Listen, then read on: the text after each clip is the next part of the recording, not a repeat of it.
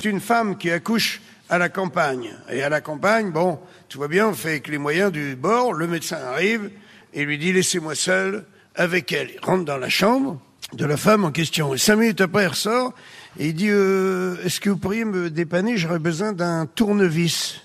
Et là, la famille qui est là, tournevis? On lui donne un tournevis, re-rentre dans la chambre. Cinq minutes après, il ressort et dit Est-ce que vous avez un marteau, un gros marteau? Là, tout le monde commence à transpirer dans le salon, tu vois. On lui donne un marteau, il rentre. Cinq minutes plus tard, il dit Voilà, il me faudrait une scie ou une pince coupante, mais un truc qui coupe bien, quoi, assez puissant, tu vois. Là, tout le monde est en transe.